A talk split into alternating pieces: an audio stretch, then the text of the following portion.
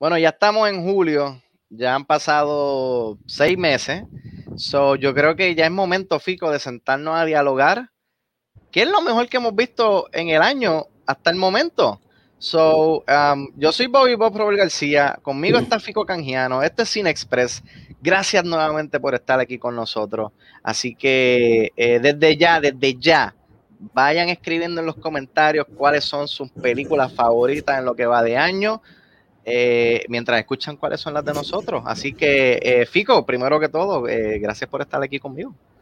No, no, gracias por incluirme este, en estos videos que estás haciendo, están chéveres. Este, así que listos para hablar, sí, ya, ya empezó julio, pero podemos hablar de lo que ha sido lo, más que nos ha gustado desde la primera mitad de este 2021. hay muchas, muchas películas en cine y también en streaming, así que hay mucho, ha habido mucho contenido, así que este, listo, yo tengo aquí las mías apuntadas, este, son varias, así que listo, tú me dices. Mano, eh, totalmente de acuerdo, muchas películas de streaming, eh, hicimos nuestro regreso triunfal a las salas de cine hace par de meses atrás, así que, mano, vamos a meterle. Eh, empieza tú con tu listado y, luego sigo yo con, con, mis películas favoritas o las que más me he disfrutado en lo que va de año. Exacto, y si tienes, si digo alguna que tú tienes también, pues me interrumpes para que des tus dos centavos. Vamos a hacerlo así. Ah, yo a principio de año tuve la oportunidad de ver varias películas en el Festival de Sundance, así que les voy a mencionar algunas películas porque técnicamente fueron y van a salir este año después, pero no voy a entrar en detalle. Eh, una película se llama Coda. Eh, me encantó, de seguro han visto por ahí el trailer que soltaron, eso viene por ahí este ya mismito.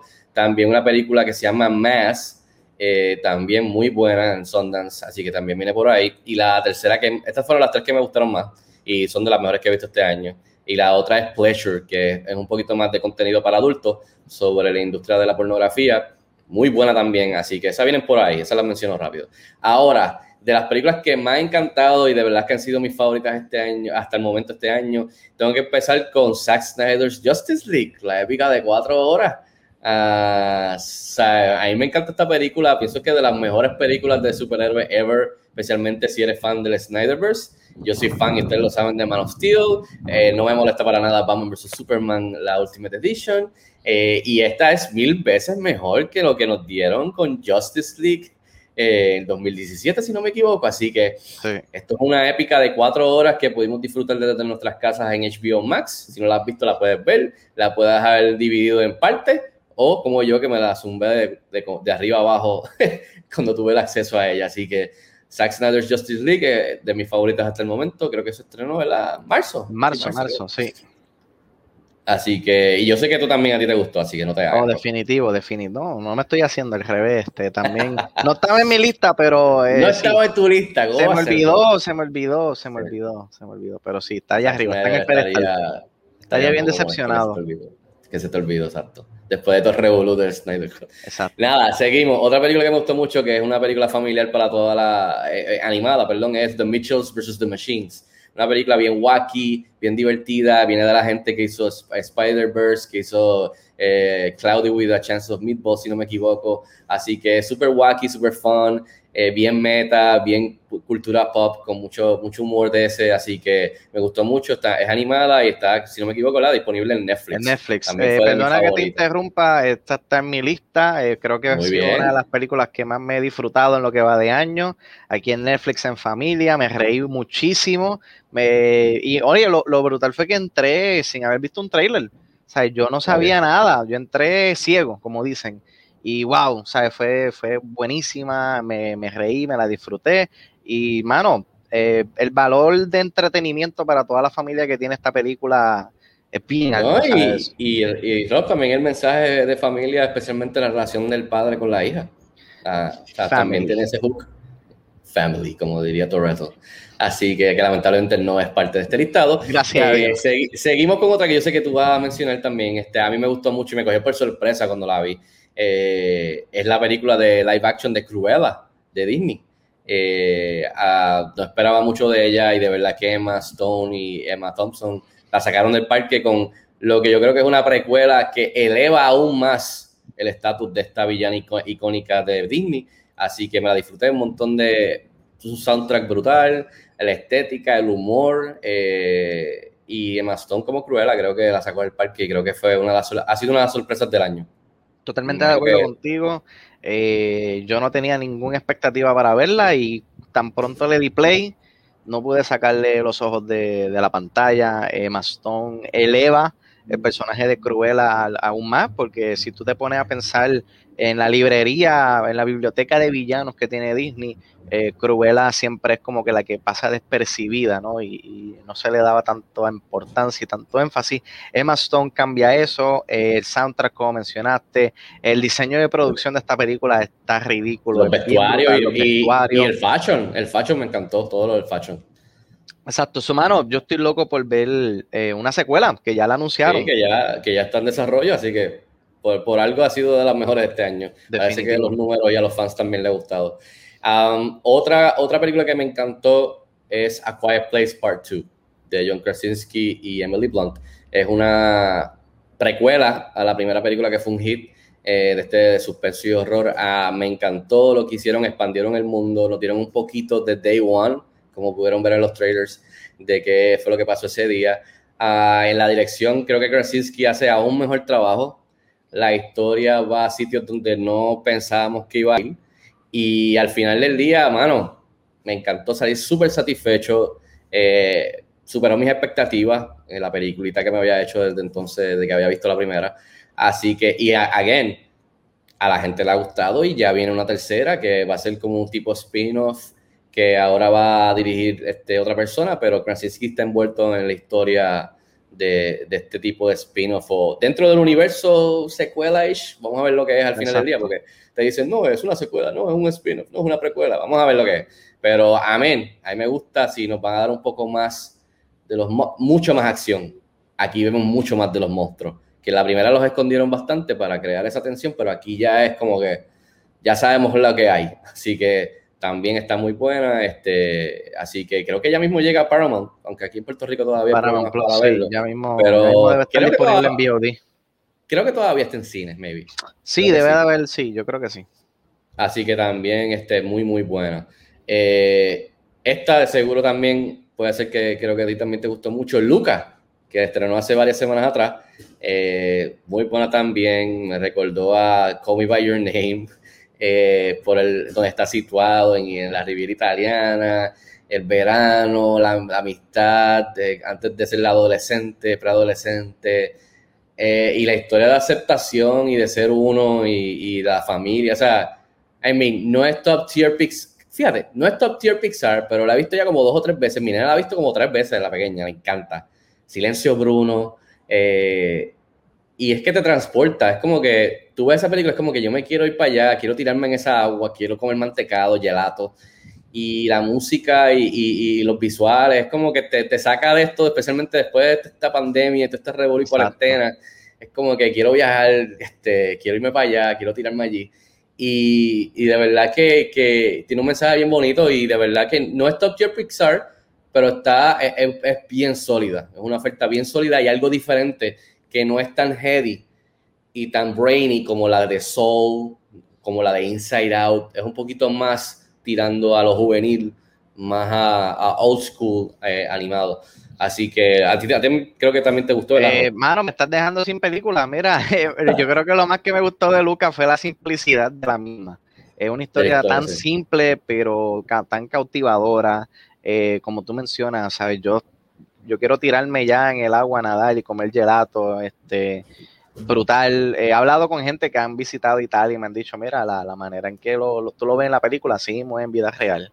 El, elenco de voces está, está magnífico, la música, el mensaje detrás de la amistad. Eh, no puedo dejar, o sea, mientras la veía, no podía dejar de pensar tampoco en, en Me By Your Name y algunas similitudes, aunque los directores dicen que no. Eh, yo creo que sí, creo que hay cierto, cierta similitud con ella, pero no deja de ser tremenda película. Y como tú dices, no, no toda película de Pixar te tiene que hacer llorar, no toda película de Pixar te tiene que hacer reflexionar en tus decisiones pasadas en tu vida. Eh, esta película con una premisa tan simple te cautiva por hora y media y te transporta y por lo menos en mi caso a mí me, me, hizo olvidarme de, mi, de todo lo que sucede en el diario vivir por este ratito. cumplió su, para mí cumplió su prometido. Ah, estoy completamente de acuerdo, así que yo creo que es de las mejores del año. Y para terminar, para que puedas decir las que no te he robado hasta ahora, Rob, ah, tengo una que no es una película, pero pienso que es una de uno de los proyectos que más me he disfrutado este año. Es el especial de comedia de Bo Burnham, se llama Inside, está disponible en Netflix. Y este comediante que, que es muy bueno, hizo esto durante la pandemia en cuarentena. Y es una exploración íntima de, creatividad, pero también volverse loco dentro de esa pandemia y esa creatividad. Así que eh, es, bien, es, bien, es bien cómico, es un humor peculiar, pero pues, tener la oportunidad de estar en Netflix eh, me gustó mucho y todavía estoy cantando y buscando en Spotify las canciones de ese especial. Eh, y los escucho durante la semana mientras estoy en el carro haciendo algo, porque de verdad que están buenas las canciones, porque es un tipo de comedia no stand-up, hay un poquito de eso, pero él hace como canciones eh, que hasta son mejores en melodías y en arreglos y todo que las canciones que tenemos hoy día en la, en la radio. Así que, y, por último, y eso es decir mucho. Y por último, Rob, Guilty Pleasure de Tomorrow War, no necesariamente es que era de las mejores, pero es de las más que me he gozado. Es la, yo creo que es la mejor wannabe Independence Day film desde Independence Day Ah, tiene Edge of Tomorrow, tiene un poco de Looper, tiene un poco de Independence Day, tiene un poco de Starship Troopers, tiene un poco de... Es, un, es, un, es como todo esto y lo pones en una batidora, un blender y ¡wow! Vámonos, Chris Pratt muy bueno, J.K. Simmons, la relación de padre e hijo, la relación de padre e hija y tiene los monstruos. Tiene unos aliens que cuando tú los ves por primera vez dices, anda pal, el diseño está genial y es súper fun, quizás un poquito larga, pero a mí no me molesta porque yo lo estaba pasando bien y la acción, la violencia, lo de lo del sci-fi está, está chévere. Y again, no estoy, no estoy solo porque quieren hacer una secuela. Salió ayer que están desarrollando a ver si hacen la secuela que me imagino que se llama The Day After Tomorrow. The, the Day After Tomorrow War. O hacer una precuela de The Yesterday War. No sé qué van a hacer, pero ¿sabes qué? I'm there y más si me lo van a poner en mi streaming en Amazon Prime. Así que. Pero eso, es lo más que me ha gustado este año, Ropa. Así que Todavía no he visto Tomorrow War. Eh, guilty. Pero tan pronto, tan pronto terminemos de editar y grabar estos videitos, eh, me voy a sentar a ver. Popcorn, mira, popcorn, refresco ahí, 700 ahí. Y vámonos que es tarde. Pues mira, eh, mano, me, dejaste sin películas, o no voy a mencionar las que, las que ya tú tocaste, pero tengo tres, tengo tres todavía que vi este año que no mencionaste, que eh, si, por lo menos dos de ellas, pues creo que va a estar de acuerdo conmigo. Quiero empezar, esta salió en febrero, HBO Max, Judas and the Black Messiah. Eh, sé que estuvo ahí en, contienda en temporada de premiaciones. Mano, esta película a mí me transportó a esa, esa época, descubrí mucho sobre esa historia, esa historia de los Black Panthers y cómo el gobierno de los Estados Unidos literalmente hizo esta misión de ejecución, porque eso fue una, misión para ejecutar al líder de... Sacarlo del medio. Exacto. Eh, se me escapa el nombre del, actor. Daniel, Daniel y... Ganó Oscar. Ganó Oscar y el otro se Mano, brutal, ¿sabes? La química de ellos. Esta película de verdad es... Eh, al final del día estoy seguro que cuando llegue enero y estemos hablando de lo mejor del año en completo, estoy seguro que esta película mínimo top 15 va a estar en mi lista porque de verdad que me la disfruté muchísimo. Ah, otra que tengo por ahí es Fatherhood, la de Kevin Hart oh. en Netflix. Eh, la tengo que mencionar porque, eh, I mean, no es la mejor película de Kevin Hart ha hecho, pero Kevin Hart nos mostró ese lado emocional como actor que nunca habíamos visto, porque siempre habíamos visto este Kevin Hart payaso, gritando, haciendo estupideces, pero viéndolo en un papel sumamente personal. No te puedo negar que, lloré, no se me aguaron los ojos, lloré en, múltiples ocasiones. So, puedo decir que Kevin Hart eh, me ha hecho reír, me ha hecho llorar. Eh, y la película tiene un mensaje, la película tiene un mensaje, y más en mi caso, ¿no? Que voy a ser papá en los próximos meses, si Dios quiere. Pero un mensaje que, que, llega y te hace reflexionar, y, y es, una historia, es una historia verídica, es una película muy bonita.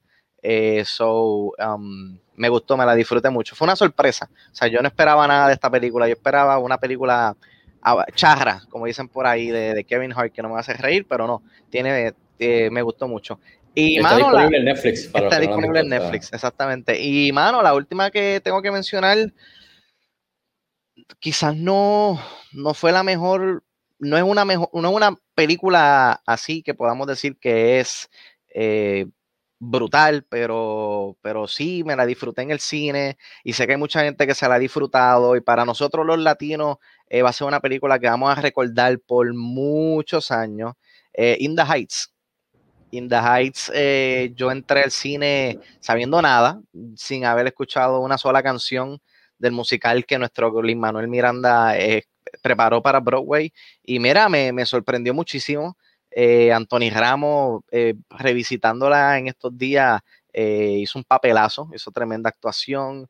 y la visión, la dirección de John M. Chu es magnífica, ¿sabes? Y, pero más allá es ese, esa representación latina que faltaba en mainstream Hollywood, porque siempre habíamos visto a los latinos como, como miembros de ganga, como narcotraficantes, pero no lo habíamos visto, no habíamos visto ese lado humano de los latinos y esas costumbres y esa, y esa jerga que, nos distingue. Y, mano, verlo en la pantalla gigante eh, eh, fue, fue una experiencia muy bonita y paciencia y fe va a ser uno de los highlights, ah, eh, ah, ¿verdad? En cuestión de una escena, una secuencia que voy a recordar por el resto del año y por el resto de mi vida, ¿sabes? Es una, una, una canción muy personal que si no, o sea, es, si en algún momento durante esa canción no se te aguan los ojos, no se te paran los pelos, usted no tiene corazón, porque ¿sabe? Esa, esa, canción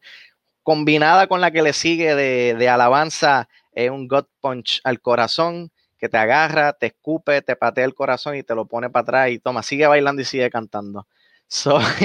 pero me gustó mucho, me gustó mucho. Eh, no es, no es el mejor musical del mundo, pero como, como celebración a nuestra cultura y nuestra herencia latino, latina, eh, mano, ¿sabe? Hay que mencionarla. Estoy de acuerdo, estoy de acuerdo, no, no, no está entre mis favoritas, pero no, no puedes negar que, que ha sido un evento grande, especialmente por la celebración de nuestra cultura, eh, de nuestras tradiciones, eh, de nuestra música, de nuestra comida, de la manera que hablamos. Así que sin duda ha marcado el año, porque Warner Brothers el estudio le dio un, empuje, un push bien grande en mercadeo. Así que alrededor del mundo. Así que no hay manera que nadie que le gusta el cine o le gustan los musicales o le gusta la música no haya escuchado algo relacionado a In the Heights este año. Así que ya está disponible en HBO Max. Si no la han visto, véanla. Eh, denle la oportunidad. Eh, está, está, está chévere. a, mí me gustó también. Eh, así que no tengo no me molesta que la incluyas en entre lo más que te ha gustado, lo mejor de, la año. Sí, Fico, eh, eso fue lo que nos gustó, pero tú y yo tenemos un dicho que, ¿verdad? que desde el primer día que te conocí eh, lo hemos ponido en práctica, que es en las buenas y en las malas. las malas.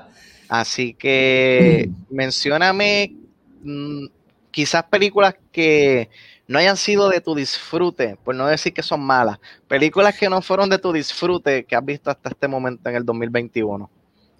Bueno, eh, yo creo que estamos bien si decimos que están malitas, porque están, o sea, por lo menos están malitas para mí. Están malitas. Eh, están malitas. Eh, bueno, hay varias. Tengo aquí apuntada Owen Wilson y Salma Hayek de Amazon Prime. Se llama Bliss. Ok. Sorry, sorry, no, no pude con la película. La, o sea, la vi, pero está, está malita. Ah, tenemos una que salió, que la trazaron un montón, que es con Daisy Ridley y Tom Holland, que es donde ella escucha de los pensamientos de todas las personas en ese planeta o en ese mundo donde están. Sci-fi, se llama Chaos Walking. Estaba malito también. Una premisa cool, pero que no aguanta una película de dos horas y pico. Así que um, otra película se llama, eh, creo que fue más, más que nada BOD, eh, se llama Vanquish con Ruby Rose y Morgan Freeman. Ruby Rose es la que hizo de una de las villanas en John Wick 2, si no me equivoco, y también hizo de Batwoman. Eh, horrible, mala, mala. Eh, tengo también este, The Woman in the Window. Ah. Que de verdad que todavía debe estar en la ventana porque de seguro hay gente que la empezó en Netflix y no la terminó y ya se quedó esperando en la ventana porque de verdad que y un, elenco, y un elenco buenísimo. Amy Adams, tiene a Gary Oldman, tiene a, varias personas y está, está mala. Y por último, una animada, Spirit Untamed. es como si el caballo de la película tuviese pateado en la barriga, en el estómago, múltiples veces. Y no, ve, no entiendo en el mundo en que vivimos, en donde esa película llegó a cine, pero una película como Luca no llegó a cine. No entiendo esa dinámica. Papa. Ah, y por último, Family. Family. No importa lo que te esté pasando en tu vida, lo vas a poder hacer y lograr por Family. Y eso nos lo enseñó el señor Dominic Toretto con la película de F9. Que por más que trate, trate y trate, no puedo decir que una buena película está mala, pero sé que estás de acuerdo conmigo que nos las disfrutamos en cantidad porque nos reímos un montón y gozamos con todas las cosas que nos tiraron en la pantalla grande. Fast Nine es la, es, la, peor película, una de las peores películas del año, pero una de las mejores experiencias que hemos tenido en el cine porque nos reímos en cantidad. Eh, eh, Oye, no hace sentido. como Mary Poppins con un zipline por toda la ciudad. Y nadie lo ve. O sea, yo vería eso, un video de YouTube de media hora, de una hora, de él constantemente zipping. O sea, I mean, y hay varios momentos como eso en la película que está mala, pero no la disfrutamos, actually. Sí, ha sido la, la, mejor comedia del año hasta el momento. Yo creo que pues sí. Mira, eh, yo, tengo, yo tengo por ahí Tom and Jerry. Ni la he visto. Ni la veas. Por lo que tú me dijiste, exacto. Por lo que tú me dijiste. ni la veas, ni la veas. Sales mejor viendo los muñequitos clásicos, te la vas a disfrutar mejor. Uh, mano, esta película sé que te la disfrutaste, pero yo no, no puedo, no puedo ni terminar de verla. Eh, yes Day. Ah, pero es que esa me la disfruté por, por, por el, el, punto del padre, la madre, los niños y yo con mi mm. esposa y las niñas, pues por ahí, por ahí, por ahí voy. Pero, pero por ahí voy, sí. Las actuaciones. Y van a hacer una secuela, yo creo, y todo, así que la una secuela. Exactamente. Ah, es que Quizás en un par de años, cuando ya seas padre y estés más grandecito, me vi las, te sientas y la ves y. Exacto. me, oye, me estoy, me estoy dando cara porque vi una película que vimos y se nos pasó por completo, Fico. Eh, Malcolm and Mary de las mejores. Ah, sí, la tenía apuntada, La, tenía apuntada, que esa fue actually la primera que apunté porque sale en enero. Eh, y, pero actually 2021, exacto. Eh, lo único es que hay algunas películas que a veces yo no las considero porque fueron parte de la carrera del año pasado. De awards del año anterior. Y Malcolm Mary hizo eso. Y Judas and the Black Messiah, aunque estrenó después, también lo hicieron. por eso no las incluí, pero a mí me encantó Malcolm Mary. Sí.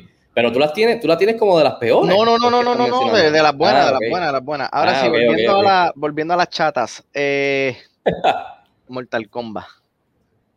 Eh, Mortal Kombat, eh, si no es por, por las, va a sonar morboso, si no es por la sangre y por, por los fatalities y por una que otra secuencia de acción, esta película es horrible. El personaje de, de Cole Young eh, innecesario, tanta mitología y tantos personajes que tiene Mortal Kombat y tienen que traer a un personaje nuevo eh, que ni me lo desarrollaron.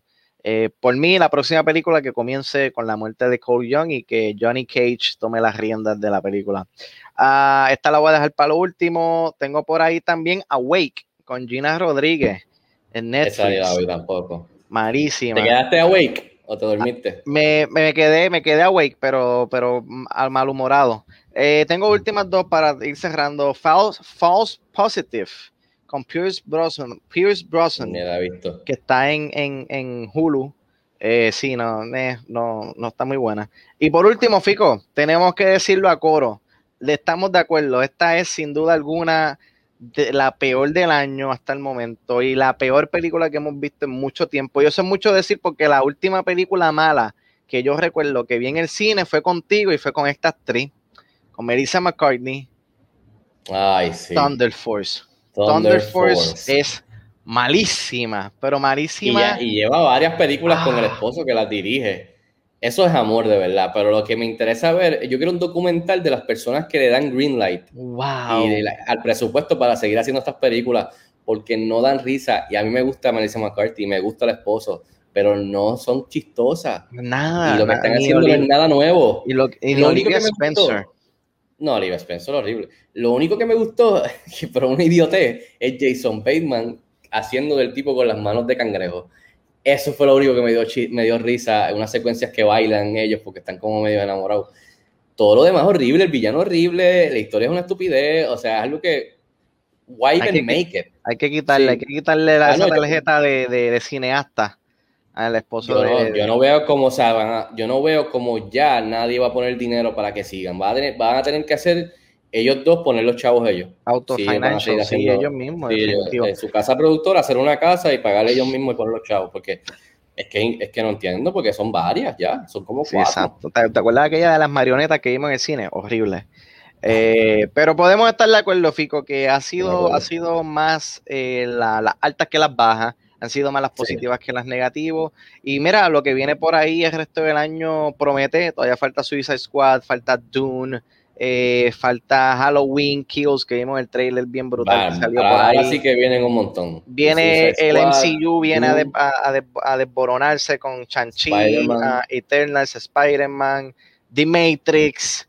Eh, Top Gun no viene, no, Top, Gun no sé si este año, también, pero, viene por ahí, todo, eso viene por ahí. Venom 2 viene por ahí. Y, y, oye, y las películas que Fico mencionó del, del Festival de Sundance, eh, Coda, eh, viene por ahí en Apple. So, estos próximos últimos seis meses del 2021 prometen ser unos meses repletos de buen cine. Así que gracias a ustedes por sintonizarnos, gracias Fico por estar aquí. Fico, dejarle saber a la gente, ¿verdad?, dónde pueden seguir la Cine Express y dónde te pueden seguir a ti personalmente.